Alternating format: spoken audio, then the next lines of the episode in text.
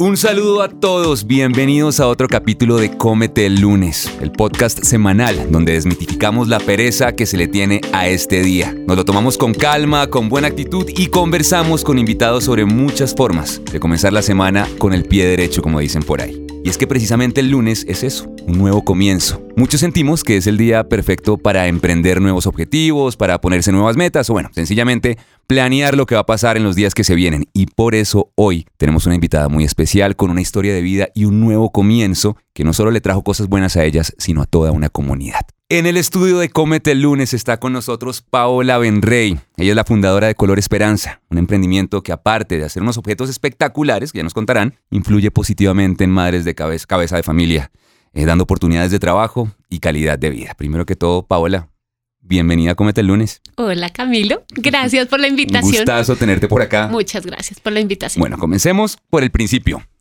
¿Quién es Paola Benrey? Bueno, Paola Benrey, yo aquí yo soy bien llorona, así que si me oyen la voz así regular, cada vez que recreo esta historia me da mucha, mucha emoción. Paola Benrey es una mamá, primero que todo. Eh, fui mamá a los 19 años y esto pues obviamente ha cambiado mi vida y la he hecho de una manera mágica, creo yo, ¿no? Retadora, pero mágica. Eh, estudié publicidad y mercadeo en una época en la que también tenía mi hijo, entonces estudiaba, trabajaba, eh, estaba creando todo el tiempo y por cosas de la vida, en, uh, hace más o menos unos veintipico de años, empiezo a trabajar en el mundo digital. Caí en el mundo digital porque había estudiado publicidad y tenía amigos que estaban trabajando en ese mundo. marketing digital. Marketing digital, marketing digital. Y trabajé ahí por 16 años. Wow. Fui muy feliz, fui muy feliz, aprendí mucho, conocí gente maravillosa. Pero en publicidad. En publicidad, publicidad, digital, realmente. ¿Sabes? Dábamos charlas de publicidad digital y la gente literal se quedaba dormida en las charlas. y le decía a uno. Pero es un tema que en este momento. Claro. No, incluso en ese momento. Incluso en ese momento era importante, pero yo creo que como todas las cosas que son nuevas, es el miedo que tiene la gente de entrar en las cosas nuevas. Entonces íbamos y le dábamos charlas a la gente que hacía televisión, que hacía radio y nos miraban como, sí, sí, sí. Como esto de cómo usar también redes sociales, cómo lograr mercadearse, porque eso es un... Bueno, en esa época ni siquiera había redes sociales, imagínate. Yo no sé si te acuerdas del Messenger, el de Microsoft, que era en el computador. ICQ, bueno, ICQ bueno, primero, ICQ, después Messenger, sí, sí, Va, va, va. Pero ni siquiera, por MySpace, ejemplo, de pronto. MySpace, pero ni siquiera nada de eso estaba en el celular. Y literal se nos quedaban dormidos en las charlas y nos decían como, sí, en algún momento eso va a ser importante. Y ahora es todo. Y ahora es todo, exactamente. Así es. Bueno, ¿y esto? ¿Y en qué momento? ¿O cómo nace? Bueno, primero digamos qué es, contémosle a la gente qué es Color Esperanza. Va, eh, pero te voy a contar si quieres para terminar. y ahí, bueno, ahí trabajé durante 16 años en eso y yo vivía eh, en una carrera, literal. Era como salía a la oficina, yo veía el área comercial de una compañía que era filial de Microsoft y veía operaciones eh, digitales para toda la región andina, Centroamérica y Caribe. Es decir, viajaba un montón. Eh, tenía 250 mails al día. O sea, poco tiempo. Poco tiempo para pensar, ni siquiera. Y cuando voy a cumplir 40 años, me da crisis de 40, pues digamos que me pasan varias cosas en mi vida y tomo la decisión de irme y regalarme un sabático. Ok. Y me voy a vivir a Sudáfrica por seis meses. Wow. Y mientras estoy aprendiendo inglés, que era parte de lo que quería hacer allá, realmente era mi objetivo, empiezo a trabajar con niños en una fundación en un township y en orfanatos. Antes de esto, ese trabajo en comunidades no lo habías vivido. Mira, toda mi... Porque hay muchas personas que comienzan desde, tienen como esa vocación desde que, no sé, tienen 15, 16 años, están en un techo para mi país o en cosas así ayudando. Digamos que yo no había hecho nada como lo que dices, pero, por ejemplo, habíamos donado unos cuadernos en una escuela, que, esa, que, esa, historia además de todo es súper linda porque esa escuela después conecta completamente con el proyecto del que vamos a hablar, pero pues sin saberlo, ¿sabes? Eh, es casualidad, pues como esas encontradas de la vida, casualidades. Es, es, es que cuando tú eres consciente empiezas a darte cuenta que la vida de uno está pasando de una manera porque está conectando okay. puntos que más adelante vas a entender. Y es exactamente eso lo que pasó con Color de Esperanza. Eh, yo daba clases de arte en una escuelita, en una vereda eh, por el Rosal, cerca de Subachoque. Okay. Uh -huh. Pero pues eran cosas como muy pequeñas y muy incipientes, digo yo. Bueno, ahí me voy y cuando vuelvo a Colombia ya digo, quiero montar algo y quiero montar algo para ayudar. Esa era mi pregunta, yo tenía esa pregunta para hacerte. Esa, la idea de Color Esperanza nace por la oportunidad o sea, por la necesidad de ayudar o porque hay una oportunidad donde puedo ayudar. No sé si me entiendes un poquito con la pregunta. Es decir, no, fue ¿nació con el propósito de ayudar o sencillamente viste que podías ayudar haciendo el emprendimiento? Cuando yo llego a Colombia, después de ese viaje que te cuento, yo dije, quiero montar una fundación con niños, porque en Sudáfrica yo trabajé con niños. Y me doy cuenta que montar una fundación es bien difícil.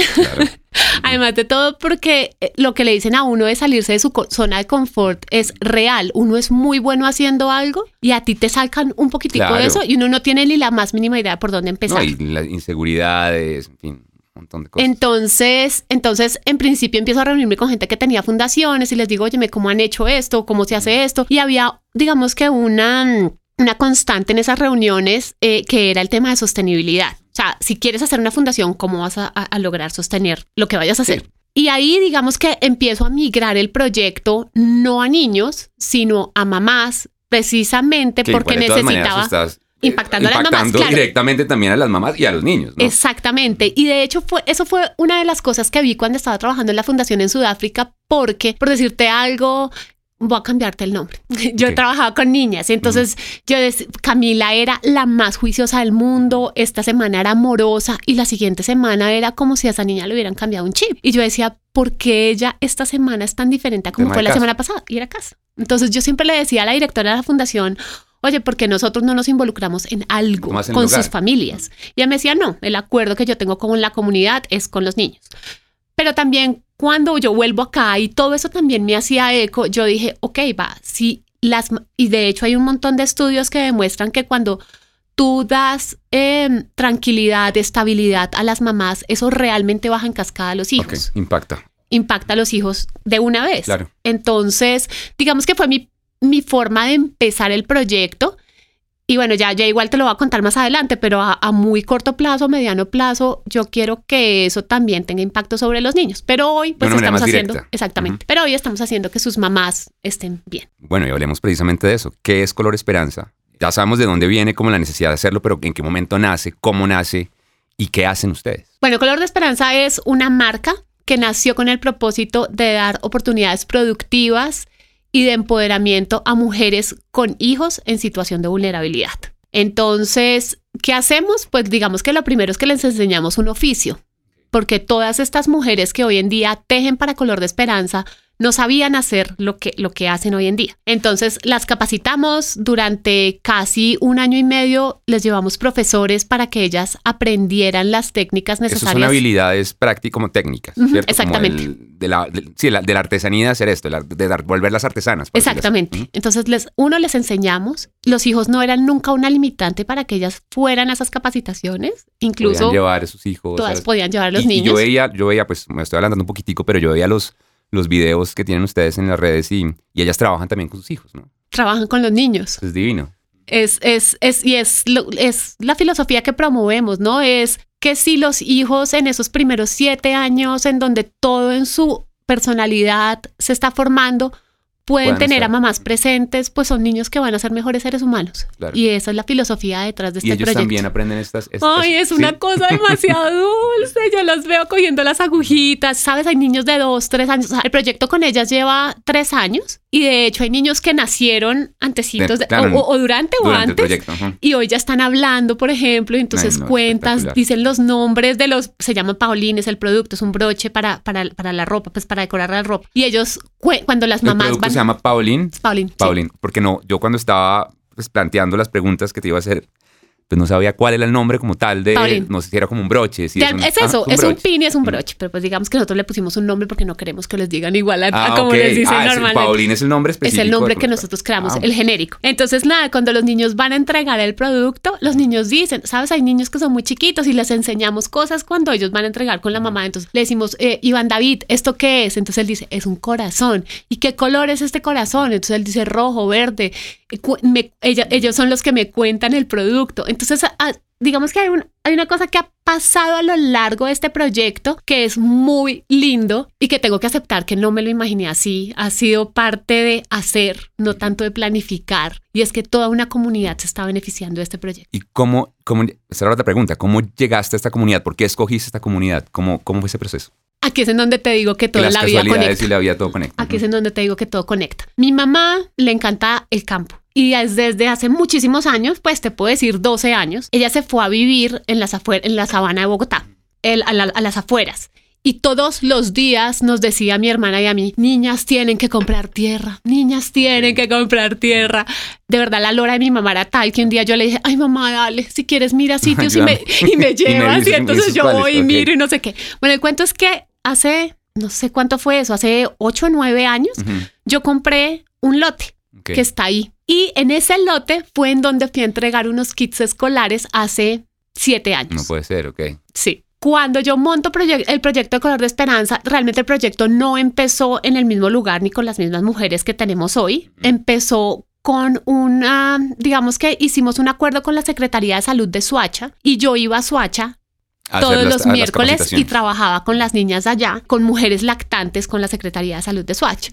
Pero digamos que hubo demasiados factores que influyeron en eso y yo terminé, digamos que desechando el proyecto en Suacha y abriendo el proyecto. Haciéndolo más independiente.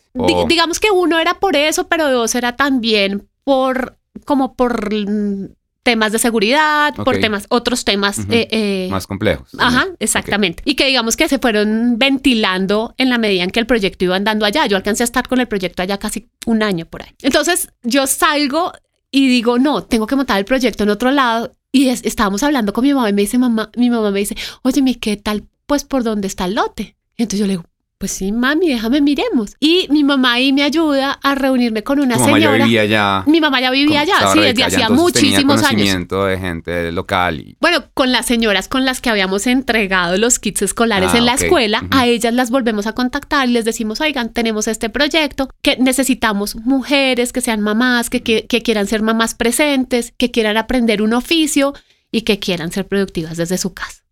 Y ahí empezamos con ellas. Y mi primera reunión con ellas fue en, la escuela, en donde hacía los, cinco años atrás yo había entregado kits escolares. Increíble. ¿Y cómo recibió la comunidad este proyecto? O sea, ¿cómo se, emocionaron al comienzo de pronto un poco de timidez? Yo creo que como cualquier cosa que comienza hay mucha incertidumbre, ¿no? De todas las partes, no solamente de ellas, también mía. Yo, yo no sabía ni qué estaba haciendo. Y te puedo jurar que si yo, digamos que yo hay algo que soy, yo, a mí me gustan las cosas planificadas, pero a mí me gusta hacer. Y yo creo que en el hacer uno va encontrando, las formas de resolver. Cuando yo me reuní por primera vez con ellas, yo decía, ay Dios mío, ¿yo cómo les voy a dar de comer a todas estas mujeres si yo solamente sé eh, hacer sueldo para mí? O sea, yo, yo no, yo y no además en un campo totalmente diferente. Además. Que donde las dinámicas, pues sí, son completamente diferentes. Y demás, pues son totalmente complejas y diferentes. Entonces, entonces sí, al principio creo que fue, que fue retador para todos, pero, pero siempre quisimos, uno, nunca dejamos de hacerlo, dos, siempre todas hemos sido claras en que estamos haciendo las cosas con amor, con dedicación y que siempre es para bien, que así nos encontremos cosas que no funcionan, las hablamos y las resolvemos, pero siempre partiendo de que hay buena intención de todas las partes. Y creo que eso ha ayudado un montón en el proyecto, un montón, un montón. La disposición la disposición. Ellas son amorosas, yo las amo. ¿Cuántas madres habían involucradas en el proyecto? Bueno, empezamos 10. Ok. Eh, de esas 10 hay 7 que aún están en el proyecto desde hace 3 años. Y a lo largo de estos meses, eh, eso, también es una cosa muy bonita porque nosotros necesitamos, hemos tenido que meter nuevas mamás. En diciembre, creo yo, del año pasado, llega una de las mamás con quien yo ya trabajaba con una caja de chocolates y con una niña detrás de ella. Y entonces me dice, Pau, ¿podemos hablar cuando ya terminamos la sesión? Y entonces yo le digo, dale, claro que Martica. Y me dice, Pau, yo vengo a agradecerte. Y me bota así la caja de chocolates. Entonces yo le digo, ¿qué pasó? Martica me dice, no, Pau, es que te presento a Karen, que estaba detrás de ella, y me dice, es que Karen es la que lleva tejiendo los últimos tres meses yo quiero dejar a Karen porque Karen necesita más que yo y no tiene ninguna oportunidad. Marta, además de todo, también era es costurera. Entonces ella le estaban saliendo contratos de costurera y quería dejarle el trabajo a Karen. Y en ese momento, mi lado egocéntrico, que siempre está ahí dándonos en la cabeza mal, yo dije, pero esta nena, ¿de qué está hablando? ¿Y quién dijo que yo quiero que Karen entre? Y ella, porque no me había pedido permiso? ¿Sabes? O sea, como que en ese momento. Porque no me había contado que era ella la que estaba haciendo. Exactamente pero como que yo tengo una consigna hoy en día y es como que siempre le pido a Dios, soy bien espiritual, y le pido a Dios que me ayude a ver las cosas desde el lado como Él quiere que yo las vea, no desde mi lado egocéntrico. Por además, además de todo porque he trabajado en el medio de la publicidad, que hay bastantes que es egos. Bastante, bastante. Que es bastantes egos.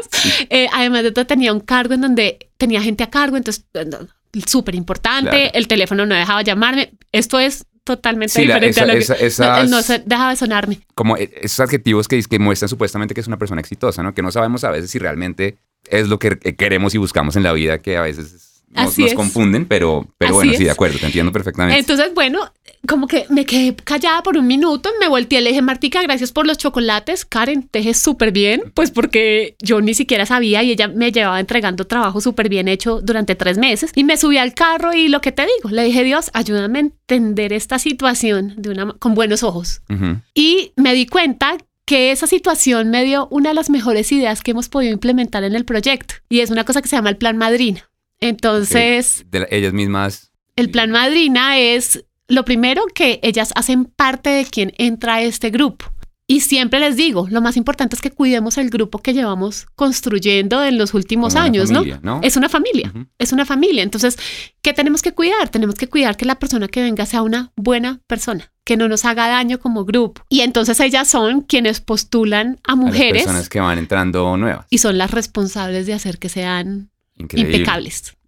Yo, yo he visto que aparte, pues, nos hablabas de las capacitaciones que tuvieron ellos como en su habilidad técnica de, de hacer estos paulines. Que Pero, lo sabes ya perfecto. pero he visto que también viendo las redes, también veo que, que tiene una parte como de capacitación en, en- en habilidades blandas, por decirlo así, como en temas emocionales, em, en temas de emprendimiento, que, que, que es, que es como parte fundamental del proyecto. ¿Por Es. qué? ¿Hacia dónde va a futuro todas, todas estas ideas y todo esto que está pasando? ¿Cuál es, ¿Cuál es el sueño, mejor dicho? Bueno, lo primero sí, les damos capacitaciones a ellas sobre temas diferentes que hemos detectado. Hemos detectado que ellas a veces no son tan, por ejemplo, tan pacientes con los hijos. Entonces, y mira qué bonito porque cuando yo me soñé color de esperanza, muchas de las cosas que yo soñé han pasado y muchas otras no han pasado todavía, pero tengo paciencia y sé que van a Cada pasar. cosa es su momento. Así es. Y yo decía que Color de Esperanza es una red de mujeres que ayuda a mujeres. Yo creo que las mujeres nos damos muy duro, las unas con Sí, las otras. puede ser, no Muy sé. duro. Y a veces, ¿sabes? Hay, no sé, hay envidias, a veces hay cosas. Y yo creo que, que somos una fuerza motora enorme. O sea, las mujeres, lo primero, somos capaces de dar vida. Y después de eso somos capaces de cualquier cosa. Entonces siempre he dicho que Color de Esperanza es una red de mujeres que ayuda a mujeres. Y dentro de este, diga- digamos que dentro de esta filosofía, muchas, por ejemplo, nuestras seguidoras eh, de nuestras redes sociales, eh, por ejemplo, son mujeres que saben sobre diferentes temas, saben, saben sobre finanzas personales, saben sobre cómo reconocer las emociones de los hijos para así ser más empática con lo con, con lo que ellos hacen o cómo ellos reaccionan. Entonces lo que hemos hecho es tratamos de que sea por lo menos una vez al mes, de que vaya una persona que les hable sobre diferentes temas Ok, que les enseñen habilidades. que les enseña habilidades. Algunos les calan súper bien a unas, algunos les calan súper bien a otras, pero al final del día no queremos ser una marca como que solamente está involucrada con el tema del trabajo, como, sí, Sí, como la parte numérica, no la parte de la plata. donde No. ustedes están acá solamente para trabajar hacer esto, sino somos una familia, una comunidad. Así es. Entonces, nada, me, me lo preguntabas, ¿cuál es el sueño detrás de Color de Esperanza? Es, es una marca que, que todo el tiempo está pensando en cómo podemos hacer el mundo mejor. Eh, y para eso, pues digamos que tenemos, como, como yo me soñaba trabajar con los niños, no con las mamás.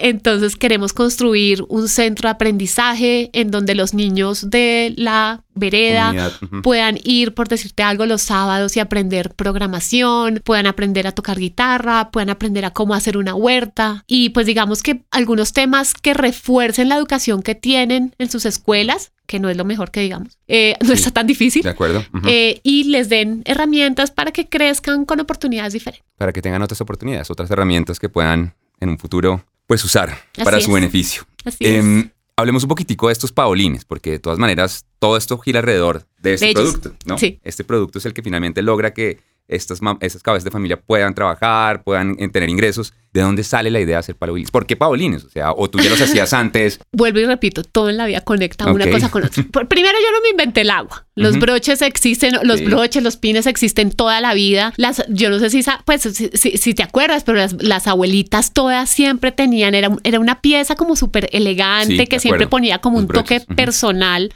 Yo, Ah. yo, yo uso, por ejemplo, uso pines pues, diferentes, pero a veces también cosas con las que me identifico y y a veces estoy aburrido de la misma, del misma chaqueta, entonces le puedo como cambiar un poquitico el estilo al, asunto. Bueno, pues hace cinco años cuando Color de Esperanza nació, yo, o sea, no es como que yo dije, ay no, déjame hago collares y pulseras, pero eso no venía de ningún lado, eso venía. Yo, de hecho, me pagué parte de mi universidad haciendo collares y pulseras, toda la vida me gustó hacer eso. Cuando estaba trabajando en el mundo digital y necesitaba como un respiro del estrés que, que tenía. Tenía clases de joyería con un joyero que se llama Francisco Piñeros y Francisco siempre me dio clases. Entonces cuando el proyecto empieza a migrar hacia mamá, yo digo, ok, bueno, va, tenemos que hacer un producto, pues sí, tenemos que salirlo a vender. O sea, la parte sostenible de esto es un producto. Vamos a sacar los ingresos. Exactamente. Y yo empiezo a sentarme en la mesa del comedor de mi casa, a hacer collares, pulseras y collares, pulseras y aretes. Y a todos los que me compraban medios digitales los llamaba. Ya ah. no vendo medios digitales. ahora usaste, la base de datos de la empresa. Todos son mis amigos, mis clientes, son amorosos y de todo. Entonces a ellos les vendía igual. Pero sabes, como que me pasaba algo y es que aunque yo sabía, mejor dicho, aunque me lo compraban y, y, y, estaba bonito, yo siempre sentía que ese no era el producto que iba a ser mi, mi proyecto de realidad. De pronto lo estaban comprando más por, por una buena causa más que... No, ni siquiera era la causa, porque ahí, ahí yo estaba, la causa era yo. era ayudarme a mí, era ayudarme para el mercado a mí. bueno, por ayudarte a ti. lo hacían más como por una ayuda que por decir de pronto es un producto que me va a funcionar a mí para el resto de las cosas, no sé. Pues sí, puede ser, me ayudaban de queridos. Sí, sí, sí, exacto. Eh, pero como que siempre estuve en esa búsqueda, ¿sabes? O sea, había, a mí hay algo que me pasa y es que a mí no me gusta estar haciendo las cosas igual a nadie. Eso puede ser muy bueno y puede ser muy malo, pero la verdad es que cuando a mí me decían, Pau, mira, eh, esta cuenta de Instagram hace aretes parecidos a los tuyos, era como si me estuvieran echando la madre mal, o sea, no me gustaba. Y empecé a buscar el producto, a buscar el producto, a buscar el producto y mi abuela materna, hacía muchísimos años, ella tejía con lana y ella hizo, ella, ella hacía unas flores súper lindas, que yo no me acuerdo ni siquiera para qué las usaba, creo que para como para decorar unas cobijas o algo así. Y yo un día veo eso, pero pues te estoy diciendo 10 años antes. Y yo le digo, mamita, ¿y qué tal si hacemos unos broches con esos, con esas flores? la misma técnica? O sea, la no, no, no, no, súper diferente. La técnica era completamente diferente, pero eran broches de lana. Ah, de eh, lana. De, lana, de lana de flores. Y un día abro el closet de mi cuarto, mi abuela ya se murió y vi ese broche. Y yo, Increíble. Es, te lo juro, es como si mi abuela me lo hubiera mandado. O sea, es una cosa demasiado bonita. Entonces yo digo, este es el producto. Y empiezo a mirar y empiezo a decir, ok, va, ¿cómo puedo poner más moderno este producto? Porque lana es como de viejita, me parece un poco. Y empezamos a hacer unos pilotos. Yo no tengo ni idea de tejer. O sea, yo sé tejer. Pero eso no, los paulines como son hoy en día, tú no sabías hacerlos en esa. Mira, yo hacía son, cuadros. Para la gente que no los ha visto y nos está oyendo, son, espectaculares. Son bastante, bastante bonitos. Son divinos. Yo digo que son mini obras de arte. Mm. Realmente son mini obras de arte en todo sentido, porque una mujer que teje un Paulín se demora más o menos entre 5 a 7 horas haciendo uno. La gente tiene realmente una pieza producto hecho a mano. Y es y son perfectos. O sea, la gente hoy nos dice, la gente nos dice, parecen hechos con una máquina. Sí, es impresionante. Pero ¿cómo pasas entonces de la lana a eso que cómo se llaman estos estos bueno, eso, eso es un montón de materiales. Como, te digo que a mí me gustaba eso, entonces yo me iba a San Victorino y veía materiales y veía cosas. Entonces yo digo, bueno, toca migrar este, este producto a algo que sea, o sea, como subirle de nivel un poco. Y eh, me consigo una persona que sabía tejer una técnica, es, es, una técnica que se llama embroidery. yo, yo empiezo a averiguar mil formas, mil cosas y digo, con esta técnica pueden verse lindos. Y contrato a esta mujer para que me haga 102 unidades. Alcanzábamos a hacer 102 unidades de enero a mayo. Alcanzamos a hacer 102 unidades. Y le digo, necesito que me hagas esta 102 y me fui a una feria EVA, que son las ferias que montan en el Parque de la 93, con 102 unidades. ¿Y alquilaste el, stand? No, yo ya tenía, igual, ¿te acuerdas que yo te conté que ah, las tenía areticas, pulseritas, no sé qué? Pero yo dije, déjame ver qué pasa con este producto. En dos días no tenía uno solo. Y yo dije como, y estos Dios, primeros mi momento de eureka, este fue. Y esos los primeros los hiciste con una sola persona. Con una persona. Y, y, bueno, nada, ahí, ahí tan pronto salí de la, de la feria, dije, este es el producto. Vamos a buscar mujeres y vamos a enseñarles. Y esto que te estoy diciendo fue principios de mayo del, en el 2019 y el 24 de mayo estábamos ya en la primera reunión con el grupo. Increíble. Y yo, yo he visto que tienen van cambiando como cambiando de colección, de dónde sale esa inspiración, de dónde sale el tema de, creo que el último es de agua, si no estoy mal. Bajo el mar. Bajo el mar. Entonces, ¿de dónde sale esa inspiración y, qué tanto input de pronto tienen también las, las madres sobre los diseños? ¿De dónde vienen las colecciones? Primero es como yo, yo, le agradezco a Dios porque yo soy una máquina de hacer ideas. O sea, de verdad, a mí se me ocurrió, yo estoy aquí sentada contigo y ya se me ocurrió una colección. Okay. Eh, y yo de verdad creo que hay inspiración en todo, solamente que no estamos atentos. Es, es, hay inspiración cuando sales y estás en una caminata en una montaña, hay inspiración cuando te sientas a almorzar eh, con amigos, hay inspiración en todo. Entonces, lo primero es agradezco mi genética porque he tenido ideas, pero lo otro también es que estoy atenta a lo que siento y a lo que siente la gente. Entonces, bueno, pues nada, la primera colección fue Tributo a África y es mi colección creo más querida, pero realmente es porque fue un tributo a el continente en donde yo cambié mi vida. Claro. Eh. Entonces, entonces tributo a África es como literal de mi corazón al mil y es y es una colección muy linda porque fue nuestra primera gran colección y hoy todavía se vende de una manera impresionante. Después sale Pájaros del Mundo, que fue cuando entramos en pandemia y como que nos encerraron y yo decía, Dios mío, libertad y libertad son los pájaros. y bueno, así todas las colecciones. Eh, Bichos, por ejemplo, es una colección que invita a que venzamos nuestros miedos. Hacia los insectos. Ya... Y, es la, y es de insectos. Lo vamos a mostrar a mi esposa porque ya tiene un problema serio con eso. Entonces, lo, lo más lindo además de todo, de, de todas las construcción de estas colecciones ha sido que todas tienen una razón de ser, ¿sabes? Y, y, repito, creo que, que decretar las cosas es algo bien importante, pero también darse cuenta que el universo le da a uno lo que uno quiere y es una cosa muy linda. Que nada es fortuito, así. Nada. Es que la gente cuando se pone los paulines me dice, ¿sabes? Tenía una reunión súper importante y me puse el del cucarachón valiente, que es el que le enseña a uno no sé qué. y yo lloro, yo lloro, lloro. ¿Cada uno tiene su historia también? Algunos de, la mayoría de ellos sí. Tienen una historia del por qué. Pero si no, todas las colecciones tienen un manifiesto, todas, todas, todas. Bueno, y la gente que no las conoce, ¿cómo puede en este momento conectarse con, con Color Esperanza y conocer? Y, y, fuera de eso, algo muy importante, ¿cómo pueden aportar? Porque creo que hay dos maneras de aportar. Aportar, claramente, es comprando los Paulines. Y tú hablabas también de mm, que muchas de las personas que lo seguían han sido partícipes de las capacitaciones. Si alguien se quiere vincular también, ¿cómo puede hacer? O, o, o está abierto el tema, mejor dicho. Súper. Eh, bueno, nada, estamos en Instagram. La cuenta es arroba color rayita abajo de rayita abajo esperanza rayita abajo. Eh, estamos ahí todo el tiempo, ahí estamos no solamente subiendo productos, sino todo, enseñándole a la gente cómo usar este producto. Eso es una cosa que para, que para nosotros al principio fue retador, ¿sabes? Porque todo el mundo se pone aretes, collares y pulseras, o las mujeres. Además, yo vi, viendo las historias y viendo los posts, no se usan sencillamente acá, pues no sé cómo se dice, como en el corazón, sino que los usan para juntar eh, las, no sé, las, prendas. Un, vestido, ajá. Eso es lo que hay estamos, otras maneras. Eso es lo que estamos también haciendo a través de Reels que estamos haciendo, en donde le mostramos a la gente los diferentes usos de este producto. Este es un producto que además busca que la gente no esté comprando tanta ropa en una industria pues que es supremamente contaminante, sino que personalice las piezas que ya están en su closet y las haga únicas. Entonces, nada, o sea, se pueden poner los cordones de los tenis, se pueden poner en los jeans y se ven divinos. Entonces, en la cuenta de Instagram, uno, estamos pues lanzando las colecciones, la gente puede ver el producto, dos, puede y ahí se con ustedes ahí se contactan con nosotros. Contesto todavía las redes sociales, soy la Personalmente, bueno, muy bien. Atendido por su propietario. Soy la community manager todavía de la cuenta. Entonces, por ahí, por ahí nos pueden escribir para, para todo lo, lo que quieran. Y envíos a todo el país, todo el tema. Hacemos envíos nacionales e internacionales. Perfecto. Sí. Y si quieren vincular de una manera un poco más, no sé, como tratar de dar ayuda de otra manera, también lo pueden hacer. Sí, nos escriben, lo que te digo, digamos que nosotros tenemos temas que que según lo que hemos hablado con ellas, esto no es una cosa que yo me he inventado, eh, son relevantes para ellas. Entonces, no sé, por ejemplo, el tema de alimentación es relevante para ellas, el tema, pero pues digamos que lo que hemos hecho es que las personas nos escriben y en función de lo que vemos que es relevante para ellas, pues programamos una charla para que... sí. Bueno, yo, yo tengo una última pregunta ya como para ir cerrando el tema y es, nos has contado tu historia, en este momento lo feliz que estás, las cosas que has logrado, la gente que has impactado. Pero eso todo pasó por un momento preciso en que tomaste una decisión, que fue arriesgarte. Que estaba en la inmunda, además.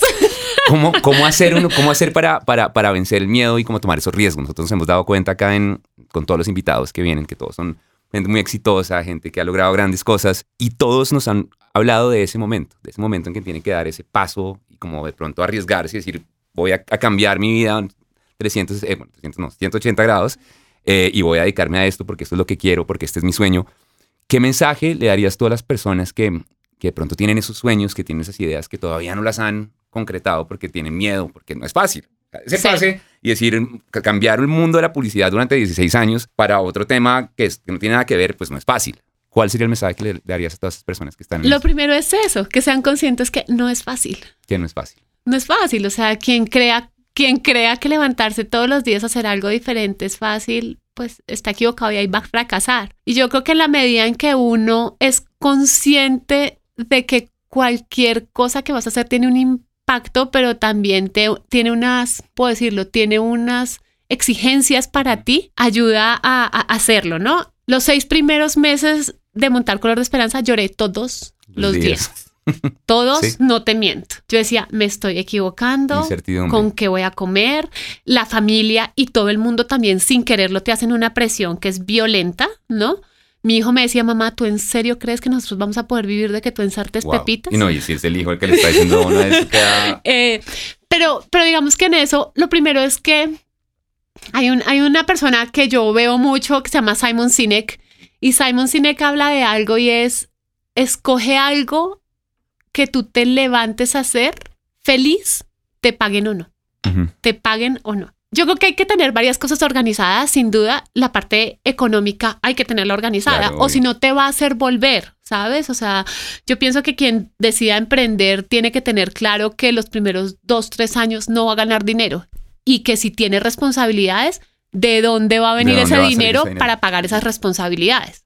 Claro, porque si no es muy fácil desertar y decir como, Claro, o sea, es que No es porque quieras o no, es porque tienes. Ya. Entonces, si tú tienes claro eso y lo tienes organizado, va a ser un poquito más fácil, sí, más llevadero. más llevadero. Y después, creer en uno. Eso suena chistoso suena romántico, pero yo sí creo que uno tiene que creer en uno. Claro, Y en, y en lo y que sueños, viene de todo. ti, o sea, de lo que viene de tu instinto, de lo que viene de tu corazón, que te mueve. A mí, por ejemplo, después, cuando ya iba casi a empezar el color de esperanza, me llama un amigo y me dice, oiga, hay un puesto en Google, mándeme ya su hoja de vida, una, una compañía para quien yo hubiera soñado trabajar. Pero yo me senté frente al computador y eso no me movía el corazón. Ya no puedo decirlo diferente. Muy pocas personas le dicen que no a Google, creo yo. y yo ya me, pues igual no era como que ya me habían hecho una oferta, no, era pero para de todas presentarse, maneras, era pero una opción. sentarse y decir, pues eso es Y yo, muy yo me acuerdo que llamé a mi amigo y le dije, oiga, esto no me mueve el corazón. Y me dijo, ay, no sea chistosa. Y le dije, es en serio, no me mueve el corazón. Y yo sí creo que, que tenemos que saber que nos mueve el corazón. Porque yo creo que todos tenemos eso. Lo que pasa es que hay personas que le ponen más atención que otras. Pero la vida te va llevando a un sitio y, Por y caminos que uno no, se- eran inimaginables. entonces... y después se da uno cuenta que yo comparto la visión de vida totalmente y uno, momentos en que llega a un lugar donde se acuerda que todo lo que recorrió está dando las herramientas para estar en ese preciso instante, en ese preciso momento. Y eso es lo que yo siento con color de esperanza. Entonces, nada, pues tener organizados sus números para que pues las responsabilidades no los hagan volver y, y- y desistir de ese sueño que tienen, querer mucho ese sueño y de verdad saber que va a costar trabajo, pero que va a valer la pena y levantarte todos los días con muchísima disciplina y muchísima lo que tú dices, perseverancia. hacer, ¿no? hacer, hacer. Hacer. No planificar tanto. La, la planificación es buena. Yo me siento todos los meses, todos los meses, todos los años y hago un plan estratégico de color de esperanza que solo veo yo, pero, pero me levanto todos los días a resolver. Y, y haciendo te encuentras con que había dando. cosas que ni siquiera habías pensado que se están resolviendo haciendo. Bueno, Eso es. pues Paola, la verdad, Gracias. eh, muchísimas gracias por venir. A ustedes, Es una gracias historia por la bien invitación. impresionante y creo que tanto yo como los que estamos acá y quienes nos están oyendo, te damos también, también las gracias por no rendirte, ¿no? Y poder ayudar a impactar a todas estas familias en esa comunidad y por sacar un producto tan divino. Ellas hacen más por mí que yo por ellas, créeme. Sí, Totalmente. Muchísimas gracias por venir. Gracias. Muchas gracias por la invitación. Bueno, y así ya llegamos a otro capítulo. Eh, no sin antes agradecer a Tumban Camps, que es quien hace posible que este encuentro de ideas, de historias, de experiencias eh, se dé todas las semanas. Y así podamos seguir compartiendo en lo que es el mejor día de la semana, el lunes. Muchas gracias por acompañarnos y nos oímos en ocho días acá en Cómete el lunes.